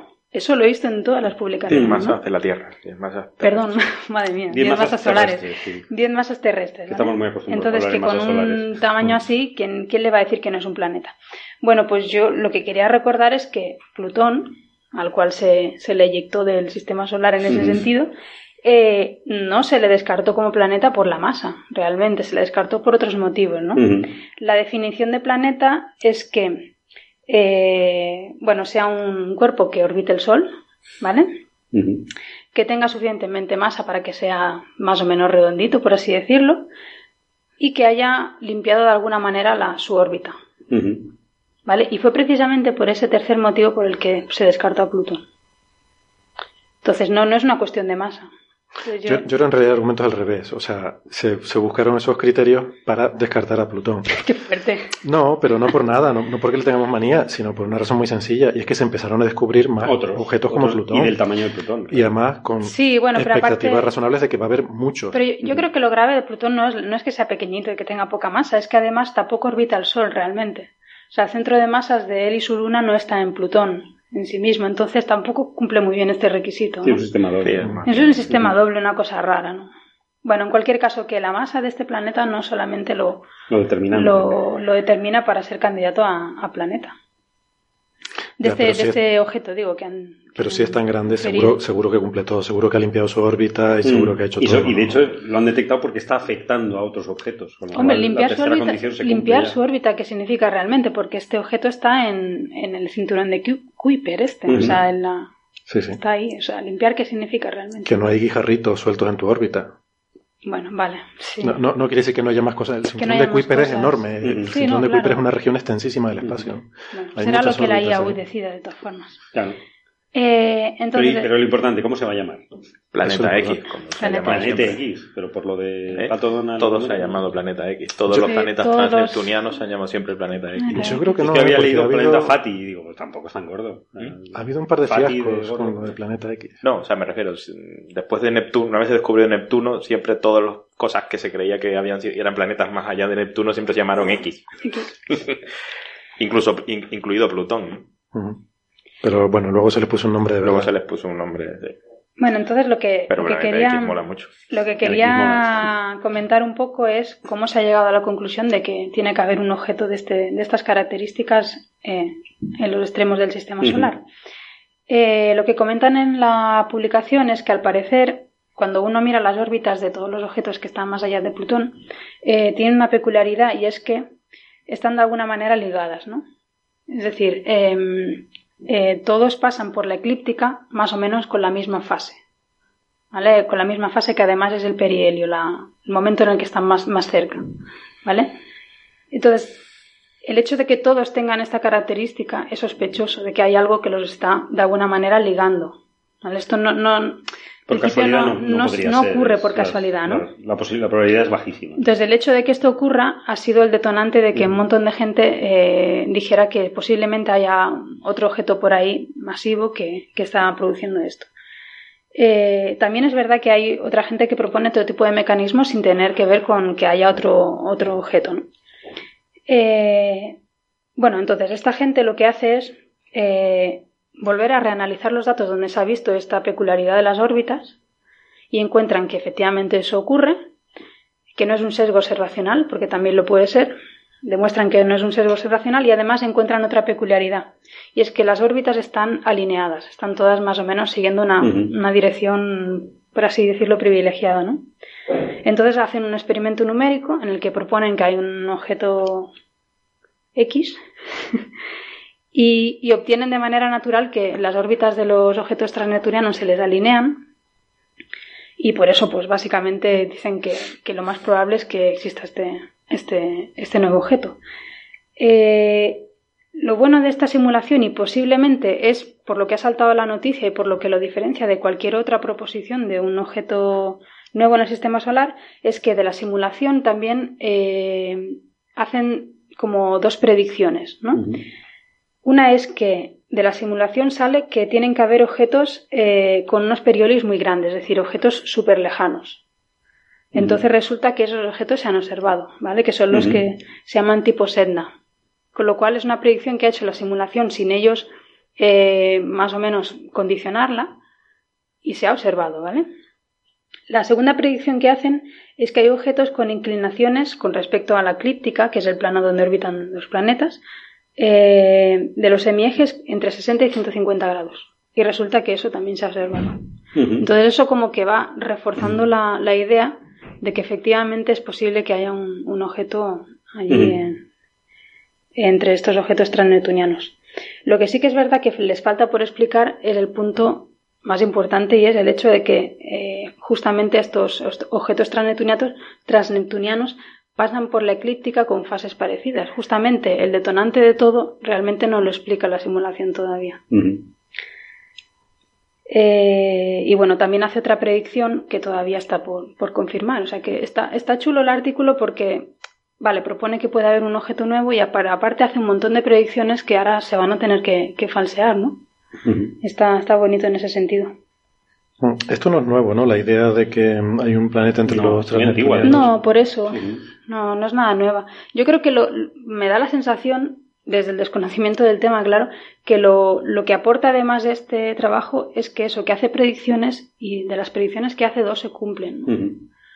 Bueno, lo primero que aporta y la razón por la que es importante es porque hacen una simulación que sí que da una solución, ¿no? Porque esto em, lo hicieron, hay un artículo anterior de Trujillo y Shepard, que no sé si pronunciará Trujillo, pronuncia Trujillo, eh, pero bueno, que, que, cuando, se, cuando se vieron los primeros em, objetos de esta categoría que tú dices que tienen estas órbitas tan parecidas, ¿no? que son Sedna, em, y luego otro que se llama 2012 VP 113, no sé qué pues eh, lo que sugirieron fue, fue eso, ¿no? que probablemente había un objeto allí y ellos eh, intentaron determinar propiedades de cómo sería ese planeta y básicamente no consiguieron eh, no consiguieron ninguna ninguna solución que les funcionara pues también es verdad que estaban usando órbitas circulares que yo creo que era el problema que tenían Em, entonces, bueno, de hecho llegaron incluso a invocar que fuera una enana marrón que pasó cerca y no sé qué, y era un escenario mucho más complicado. Sí, pero yo, que yo creo, perdona Héctor, pero me da la sensación de que este artículo que tú mencionas precisamente querían explicar lo que he mencionado, que, que las órbitas pasan por la eclíptica en la fase de perihelio. Sí. Todas. y esto tampoco lo explica este trabajo nuevo. Eh, no, este sí. No, no lo explica, lo pone en las conclusiones. Bueno, Em, pues yo pensaba que era justamente lo, que más... Yo también pensaba que era lo que más... De hecho, es todo el detonante, ¿no? Pero tengo por em, aquí. Bueno. Tengo eso rayado.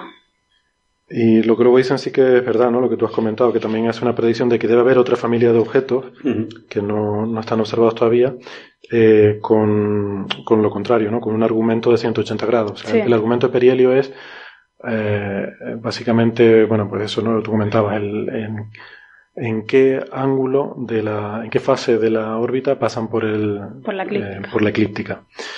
Y, y nada, dicen que debe haber otros en la, en la fase opuesta, lado, ¿no? que no están. fase contraria, claro. Y lo que dicen es que bueno, sería interesante ver a ver si, si se encuentran esos objetos. Además, otra cosa curiosa que aquí incide bastante es que estos seis objetos eh, la cruzan de sur a norte. Que también es algo que Sí, de hecho poco por eso probable. descartan que sea un bias observacional. Sí.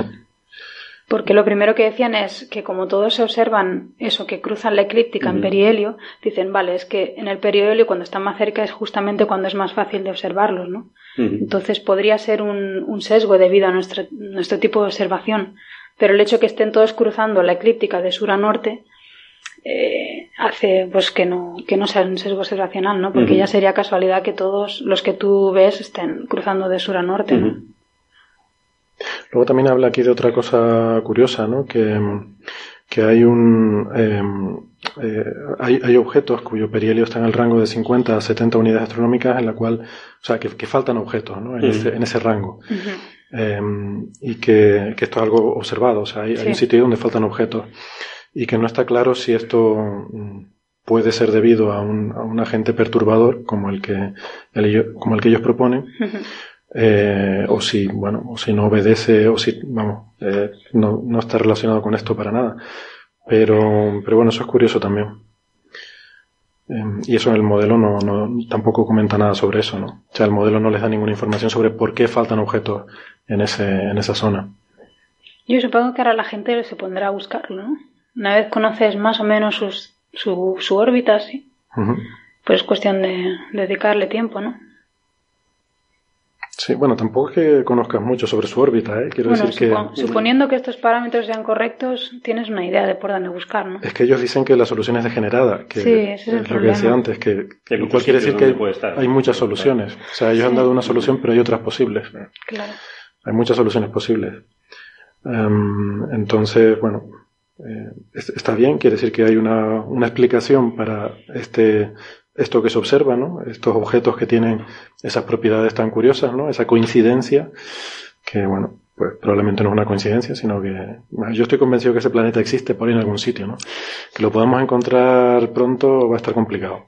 Hombre, que tiene que haber una detección de otra forma. O lo mismo, o lo mismo está Independiente, justo. ¿no? Esto es un cálculo que está muy bien. Esto es un cálculo, claro. Sí, Que claro. es fantástico, que sugiere que existe, pero necesitamos otra medición Mm. De todas formas, estos planetas, independiente. ¿no? estos planetas exteriores se han Esto es encontrado como la hace- materia oscura, ¿eh? Estos planetas Sí, exteriores se, han encontrado se sugiere por, claro, claro, por su Esto efecto es sobre igual que la objetos, materia ¿no? oscura. Pero la Deberíais quedaros directa- satisfechos con esto. Eh, estamos él está muy satisfecho. De hecho, a lo mejor es materia oscura. Igual. Y entonces ya unimos todos los problemas y, y nos vamos a otro lado a, a beber. La gran unificación. Que digo que los planetas exteriores se han encontrado así, a base Sí, de, primero sí. de cálculos de perturbaciones sobre que se identificaban sobre otro objeto Sí, y se, tú no- debe estar ahí. Entonces apuntas con el telescopio y ahí estaba. Ujú. O sea que bueno, en este caso es más complicado porque él debe estar ahí. El ahí es un rango muy grande. El ahí es un rango muy grande, sí. Pero a lo mejor está justo delante de la estrella Tabi. Y entonces ya unimos todos los temas. Eso es lo que decía antes, Madre ¿no? que mía, sería ¿te todo imaginas? una especie de guion escrito por Quentin Tarantino, ¿no? Solo faltan las pistolas. No, porque morimos todos. Bueno, yo tenía aquí apuntado para hablar sobre una noticia, bueno, una noticia, sobre una pregunta que nos mandaba un oyente mm, preguntándonos por nuestro sol. Y yo la verdad es que tenía mucho mono de hablar del sol, pero visto el rato que llevamos, yo lo voy a dejar para otro día, ¿eh? Y así nos Vale, vale, podemos así alargar. Sí, porque el sol yo creo que se merece sí, siempre. por lo menos 20 minutos de nuestro tiempo, sí. Hombre, el Sol ya se lleva bastantes minutos de nuestro tiempo. o sí, sea, unos pocos. Pero bueno, Bueno. eh, pues ¿Nos nada. va a dejar así con la intriga? ¿No vas a decir ni siquiera la pregunta? Ah, bueno, sí, sí que os digo la pregunta, pero luego no podéis hablar, ¿eh? Déjala porque el pobre oyente va a creer que va le a vamos quedar a con mono, sí, sí, no yo sé qué es peor. No, paso, va. Nos quedamos en el sistema solar, Somos así de damos malos. un, un saltito. Malotes. Somos malotes. Damos un saltito aquí a la Luna para comentar una noticia, bueno, una anécdota más bien que una noticia. Eh, resulta que el nuevo jefe de la Agencia Espacial Europea, que se llama Johann Werner, que no sé cómo se pronuncia eso en alemán, eh, ha tenido una idea que es montar un pueblo pues en la Luna, ¿no? Poblado lunar.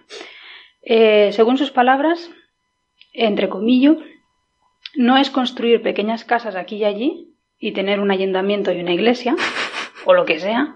Eh, en el poblado lunar tendrá, eh, tendrás múltiples usos y múltiples usuarios. ¿Vale? Esto ya un poco de repelús. Pero es que además, si sigues leyendo, a lo que se refiere con lo de múltiples, múltiples usuarios, eh, es a que, bueno, tú puedes hacer experimentación científica, pueden haber países que estén interesados en eso, pueden haber eh, países que estén interesados en hacerlo, en usarla como, usar el poblado como una base para naves espaciales, no sé muy bien a qué se refiere. Sí, para salir desde la Luna, para allá. Hacia, Hacia otros planetas. hacia Marte, bueno. Claro.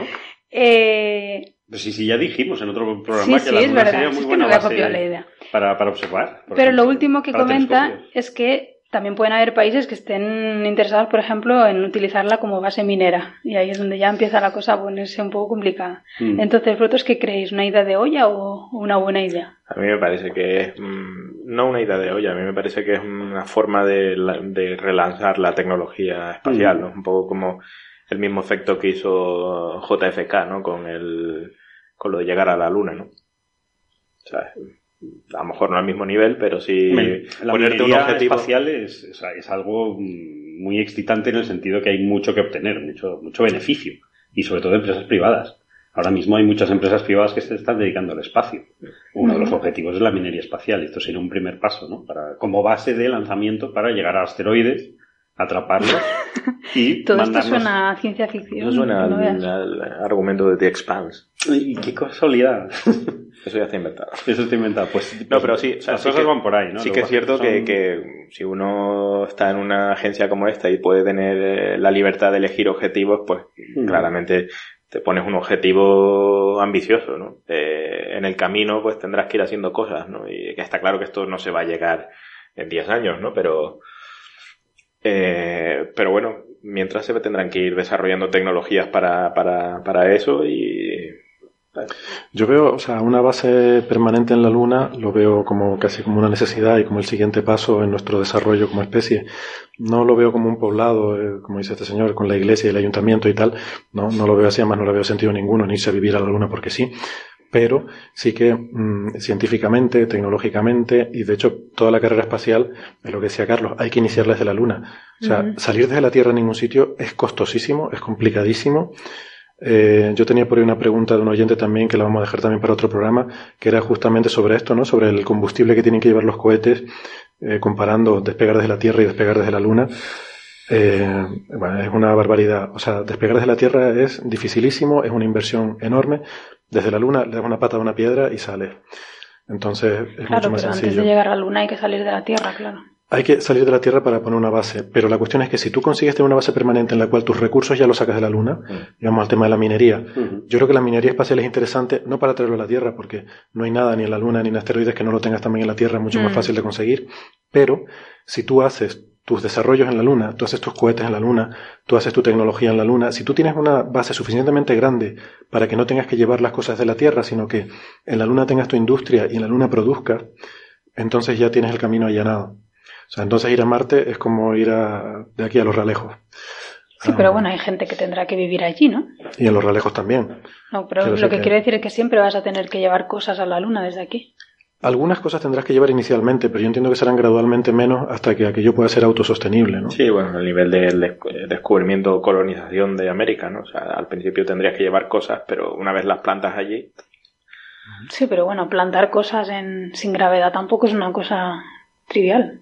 En Marte por lo menos había No, gravedad. No, por eso, que ac- acaban de, de- de plantar una flor o no sé qué. Sí. el sí que al parecer pero han dicho que es la primera flor, pero al parecer había flores anteriores. Había flores anteriores, pero no es nada fácil, vamos. Han hecho No. lechugas y poquito cosa más, ¿no? Sí, y a la que han plantado algo más complicado o más exigente que una lechuga ya se les ha muerto. Es muy complicado. Es que es difícil, sí. Bueno, sí, la gravedad es muy el- importante. El marciano demostró que Sí, pero en Marte había gravedad. Igual incluso se podría plantear si todo este tipo de cosas se podrían hacer sin intervención humana directa, sino o bien por inteligencia artificial o bien remotamente. Robots. Eh, la Luna está suficientemente cerca que el control directo sin lag es posible. posible. Sí. En Marte no, porque Marte ya en Sí, lo que sí, sí. va y viene la señal pierde. Pero en la Luna con cámaras y control remoto lo puedes hacer. Robots con inteligencia artificial, o sea, la inteligencia artificial va como un tiro. Eso cada vez es más, Eh, entonces, yo no veo descabellado que podamos tener bases autónomas mm, o mínimamente supervisadas, de vez en cuando va alguien allí y vuelve, pero que sea eso, o sea, un sitio en el que se, o sea, la utilidad será cuando tú no tengas que estar llevando los materiales, sino que ya los produzcas allí, ¿no? Hagas tu minería allí o en asteroides o en lo que sea, y entonces ya estás en el espacio directamente, ¿no? Eh, entonces Además, todo no, se no abarata haría falta una, estación espacial, como la estación, Sería, estación claro. internacional. O sea, ya Sí, tienes de- una estación natural. Tienes una natural. que es la- Claro, de hecho yo creo que él lo plantea un poco como la, Como la el so- el solución, ¿no? sucesor, a- no, sucesor no, Sí. sucesor, Sí, sí, sucesor, de, sí. de la estación espacial, ¿no? Claro. para cuando ya no esté. No, y sobre todo que hay otros países que quieren ir a la Luna por temas políticos, o sea, por, por, por saber que se puede ir, como China, ¿no? Que les apetece. No por nada especial, sino por tocar y volver, ¿no? Como ya hicimos los Bueno, americanos, me lo estoy apuntando. Yo me he encontrado con una cosa curiosa con respecto a eso, que he leído en, en una noticia en español que ponía que los chinos querían aterrizar en el lado oculto de la Luna, el lado que nunca vemos, ¿no? Eh, y la razón era porque al estar por detrás de la Luna se bloqueaban las radiaciones electromagnéticas de la Tierra, ¿no? Eh, para hacer experimentos de radio, no sé qué historia. No, bueno, perdón, es que lo estoy contando un poco mal, porque lo que ponía era que, que en, en la cara oculta de la Luna no había radiación electromagnética. Entonces yo me quedé pensando, digo, bueno, pues si le llega la luz solar, claro, yo pensando en radiación en general, ¿no? Eh, y entonces pinché la noticia original, la que estaba escrita en inglés, ¿no? La fuente original. Y entonces veo que ponía, los chinos quieren ir a la luna eh, para aterrizar en la cara oculta. Punto. y digo, el traductor en español o la traductora, ¿de dónde se ha sacado toda esta historia de que quieren ir a, a hacer experimentos en radio? Lo habrá Sinceramente, o sea, lo habrá visto por ahí en alguna página. Lo habrá visto en I fucking love science o alguna página de esta. sí, o. Vendiendo ideas. Poniendo ideas. en fin. Bueno, ya es lo que hemos comentado a veces, ¿no? La gente muchas veces no se da cuenta de que la luz es radiación electromagnética, ¿no? Sí, Cuando te dicen esta tontería de que la radiación electromagnética da cáncer, pues no, no piensan en... Y sí que sabemos que la luz del sol da cáncer. Sí, sí. Y, y ellos están pensando en la wifi, ¿no? Hay gente que dice, "Ah, no, apaga la wifi por, por seguridad y tal, por las Sí. noches, para que no te afecte. Y digo, bueno, pues apaga la- el campo magnético terrestre y apaga el sol, y apaga los neutrinos del sol. Es decir, Claro, No apagan la puede. wifi y luego se van a la playa a tomar el sol. claro, y luego se van a sí, playa a y se ponen cual- aceite para freírse. Sí, sí. Lo cual no tiene sentido. Pero bueno, eh, pero el sol es natural, entonces... La wifi no. Bueno, y ya para, para finalizar, otra, otra curiosidad también que nos ha traído Andrés. Siempre nos sorprende con este tipo de noticias que nos dejan a todos con interrogantes en los ojos, como A ver, a ver. Eh, a ver, eh, la noticia se trata, bueno, la noticia, la curiosidad esta es que en el metro de Londres, en el metro de Londres, perdón, hay un cartel que pone clarito que la gente que, que quiera subir por las escaleras mecánicas y no quiera subir andando, sino se quiera quedarse en- eh, De pie. parado de pie, eh, se queda a la derecha de las escaleras mecánicas. Stand on the right, walk on the left. Exacto, y la gente que quiera subir andando, pues vaya por la izquierda. Que cualquiera que haya estado en el metro de Londres sabe que ese cartel es totalmente innecesario porque, vamos, te, te- como se te ocurra ponerte parado en la izquierda, inmediatamente... Te pasa por encima, ¿no? Está escrito en los te- genes de los ingleses. Sí, eso, sí, ¿no? sí. No te Bueno, preocupes que te das cuenta. No hace Yo falta la verdad es que no lo he visto ese cartel, pero... Yo no he visto el cartel, pero aunque- es bien conocido Sí, de sí, que no, de hecho yo, que- yo creía que era una norma general en casi todos los metros. Yo creo que la gente hace eso, ¿no? En Madrid lo es, sí, sí. Vamos, En Madrid, como no lo hagas, te, sí. te echan, te, te empujan. Yo te siempre- ponen- las horas de, Morir aplastado. sí. de- de- Entonces la punta. cosa, la cosa es que hay horas puntas en el metro donde hay un montón de gente en las estaciones. Eso Y hay- también es universal. También, también. Y hay gente que se pregunta si esta configuración de gente, los, que están de pie a la derecha y los que van andando a la izquierda, es la más eficiente para evacuar toda esta masa de gente que hay en las horas puntas. ¿Y las soluciones?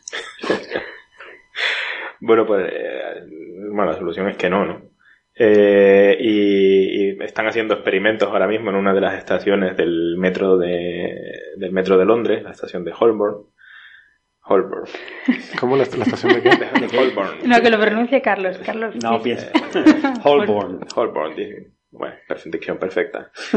Eh, bueno, están haciendo experimentos para eh, obligar a que todo el mundo vaya parado en las, en las escaleras mecánicas, ¿no? Eh, tanto por la izquierda como por la derecha, ¿no? Y se han dado cuenta haciendo eh, de forma empírica, ¿no? Eh, supongo que esto lleva sus simulaciones previas, ¿no? Se han dado cuenta de que pasan de, del orden de evacuar del orden de 80 personas por minuto a 113 personas por minuto, ¿no? Con lo cual, ahora mismo, eh, al parecer en esta estación hay unos guardias del metro de Londres pegando gritos diciendo que vaya todo el mundo parado en las, en las eh, escaleras mecánicas eh, para acelerar, agilizar un poco la salida de, de gente, ¿no? Claro, esto, esto es así porque la, la, gracia es explicar por qué, ¿no? claro. Eh, esto es así porque entonces hay dos eh, filas de gente disponible en la escalera, ¿no? la cantidad de gente que quiere ir caminando es menor que, que la que puede evacuar la, la escalera si todo el mundo fuera parado, ¿no? De hecho, esto me, me, pareció curioso porque me recordó a un artículo que yo leí hace tiempo eh, sobre estudios de mm, aplicación de, de mecánica estadística a, al llenado de aviones, ¿no? o sea, cómo embarcar en un avión. ¿no? Y e incluso este personaje eh, publicó después un artículo eh, empírico en el que se fueron a, hicieron un avión de mentira, ¿no? Me imagino que esto es que hay para películas y tal. Eh, y, probaron diferentes formas de embarcar en el avión y llegaron a la conclusión de que su método eh, era, era el mejor, ¿no? Y de hecho el tío lo demostraba en base a, a argumentos de mecánica estadística, ¿no? En el que, eh, bueno, en la que se basa, pues, parte de la mecánica, bueno, básicamente la mecánica cuántica también, ¿no? Eh, y bueno, al final creo recordar que la forma ganadora de embarcar un avión es justo toda la contraria, la contraria de la que se usa normalmente, ¿no? Eh, y una de las conclusiones a las que llegaba era que esta forma que se tiene de embarcar por filas de atrás y filas de adelante y no sé qué historia era básicamente más o menos igual de eficiente que embarcar a todo el mundo como pudiera, ¿no? Aleatoriamente. Aleatoriamente, ¿no?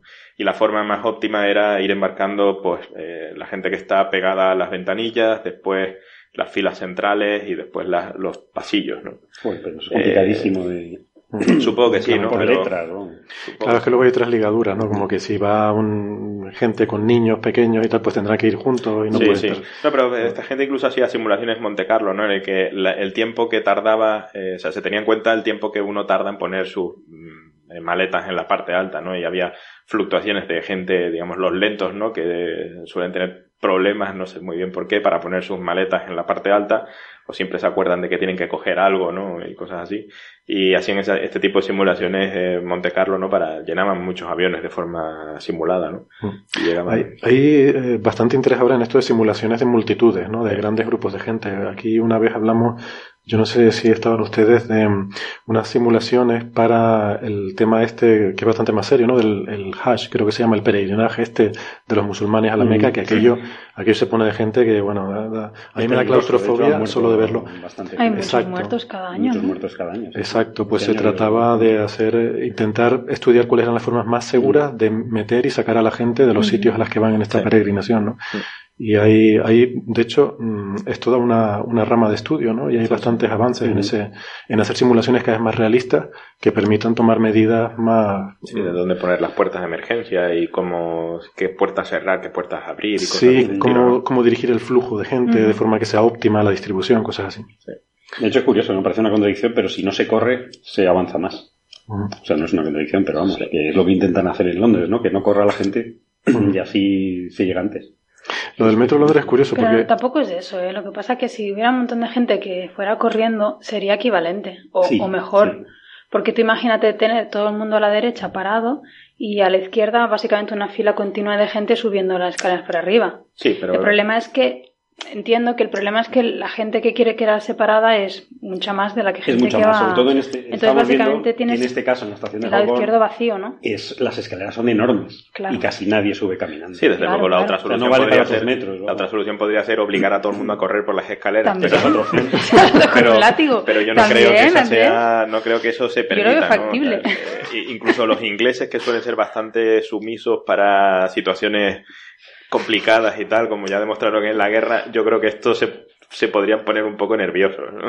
Es preferible claro. que todo el mundo vaya a ser tranquilito y tal, y no me imagino yo a viejos corriendo por la escalera para arriba, ¿no? Corre. Además, son escaleras muy largas. Que además No, la luego- los escalones de las escaleras mecánicas suelen ser no cómodos, ¿no? De hecho, se hizo un estudio y creo que era en Hong Kong había muchísimos accidentes por correr en las escaleras Sí. que son metálicas y como te, te caigas, Sí, puedes además, romper algo fácilmente. Claro, es que no, no es peligrosísimas las escaleras mecánicas. escalera Nunca, no sé, no sé, además no sabes muy bien qué es lo que hay cuando los escalones desaparecen. Cuando desaparecen. En la escalera no se sabe muy bien qué es lo que hay ahí dentro, ¿no? es el- el- el infierno, ¿no? A lo mejor está Es lleno, de, infierno. está lleno de cuchillas y tal, ¿sabes? Yo no quiero mirar ahí cuando lo están arreglando porque me da muy mal rollo. Hay materia oscura ahí. Debe Pues sí, yo tenía un miedo de- desde pequeña, no sé por qué mi madre siempre me decía cuando llegaba al final de las escaleras, decía, cuidado, cuidado, Salta, el final, salta". salta, salta. Y yo tenía como un pánico y yo me acuerdo el momento preciso cuando ya era mayor fui a Barcelona a estudiar allí y me subí a una escalera mecánica, yo que era muy de pueblo y estaba allí subida, bueno, fascinada con aquel instrumento. y llego arriba y pensé, ¿qué pasa si no salto? Si no salto, moriré Y voló un montón porque me quedé con una cara de tonta porque no pasa nada, o sea, Hay un tope, bueno. la escalera te llega de te manera natural hacia, hacia adelante y te quedas allí paradita. Pero ¿y si hubiera pasado, Marian? Está todo pensado. Pero mira, Hay mucha gente que acaba ahí dentro y desaparecen, son desaparecidos. pues desde pequeña que tenía un miedo yo con las escaleras mecánicas increíble, sí, sí. Infundado. Pues, eh, no, que para terminar ya con esto de las optimizaciones, uno de los problemas serios es de qué es lo que optimiza. Porque, claro, aquí en este caso, por ejemplo, parece obvio eh, que lo que han hecho es decir, bueno, ¿cómo podemos sacar toda esta gente lo más deprisa posible a través de... Pero claro, te podrías plantear lo mismo, esas personas que van corriendo por la escalera es que tienen mucha prisa. Y todos los demás que van parados Claro. les da igual. Entonces, este método de meter a todo el mundo parado en la escalera en dos filas perjudica a los que van con prisa, que antes Sí. podían echarse una carrera y llegaban antes. Pero es el bien de la mayoría. Ahora, está bien. el bien, pero, pero es que a la mayoría le daba igual. Quiero decir que a lo mejor mucha de esa gente pues le daba igual ir un poco antes, un poco después, pero estos pocos para ellos sí que era críticamente importante el, ¿no? Entonces, a veces hay que tener un poco cuidado de qué es lo que optimiza, Mm. porque puede ser que el, el promedio, ¿no? Tú hagas algo. Yo no creo que sea tan crítico, ¿eh? No, No, solo O lo sea, digo. lo- lo- los metros pasan cada dos minutos. Estoy hombre. poniendo el la gente ejemplo- es que también en Bueno, ¿no has visto la peli? se, Pone se nerviosa y luego montón. ¿No has visto la peli de Gwyneth Paltrow? O sea, puede ser muy crítico. ¿Cuál es la que entra en un metro y se divide en Sliding? Doors, sí. Que pasa la historia, ¿no? Cuando ella vuelve del trabajo, no sé, que la echan o qué, entonces Sí. Eh, pilla el metro justito por los pelos, ¿no? Entonces te pone la diferencia de qué hubiera pasado si no lo hubiera Ah, cogido claro. o, o respecto Su vida a- se divide en dos. dos su vida se divide en dos posibilidades. Si lo hubiera cogido no lo hubiera cogido. Entonces me cayó. No, pero quiero decir que, a ver, era un ejemplo tonto, ¿no? Sí, Para sí, ilustrar sí. simplemente Sí, sí, lo- claro. una, una cosa, ¿no? Que es que a veces no es obvio qué es lo que tienes que optimizar. Ajá. Y ya está, ya me... Ahí dejo esa reflexión. bueno. Ahí queda. Pues yo creo que por hoy hemos terminado. Muy bien. Muchas gracias y nos vemos en el siguiente programa. Muy bien. Venga, Hasta hasta la próxima. Adiós. Luego.